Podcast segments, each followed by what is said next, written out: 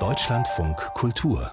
Kulturnachrichten US-Rockstar Bruce Springsteen hat seine Songrechte für rund 500 Millionen Dollar an Sony verkauft.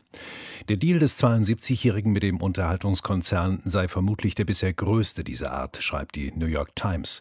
Über Columbia Records, das zu Sony gehört, hat der Boss während seiner gesamten Karriere 150 Millionen Platten verkauft, berichtet Claudia Sache. Sony Music Entertainment gehören künftig nicht nur die Aufnahmen, sondern auch die Rechte an Bruce Springsteens Songtexten.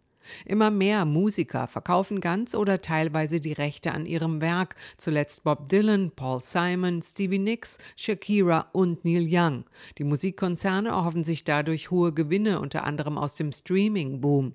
Die Künstler dagegen versuchen Verluste auszugleichen, etwa weil wegen der Pandemie viele Konzerte weggebrochen sind und sie generell weniger Tonträger verkaufen. Die französische Schauspielerin Isabelle Huppert soll bei den Berliner Filmfestspielen für ihr Lebenswerk geehrt werden.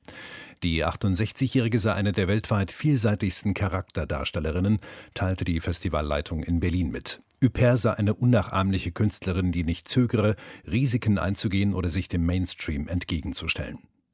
Der Goldene Ehrenbär soll Huppert auf der nächsten Berlinale im Februar verliehen werden.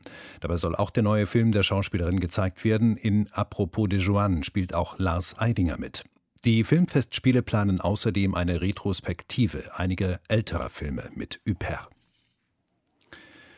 Für seine Recherchen im Fall Julian Reichelt wird das Investigativteam der Ippen Mediengruppe mit dem Preis Journalistinnen und Journalisten des Jahres 2021 geehrt. Das teilte das Medium-Magazin mit, das die Auszeichnung jedes Jahr vergibt. Mit der Entscheidung, die Rechercheergebnisse auch gegen den Willen des eigenen Verlegers zu veröffentlichen, hätten die Ippen-Journalisten ein wichtiges Signal für Pressefreiheit und investigativen Journalismus gesetzt, erklärte das Medium-Magazin. Das Team um die Journalistin Juliane Löffler recherchierte zu den Vorwürfen über Machtmissbrauch gegen den damaligen Bildchefredakteur. Die Ergebnisse lieferten die Grundlagen für einen Spiegelartikel im Oktober und einen weiteren Bericht der New York Times. Reichelt wurde nach einer zwischenzeitlichen Beurlaubung schließlich endgültig vom Springer-Konzern entlassen.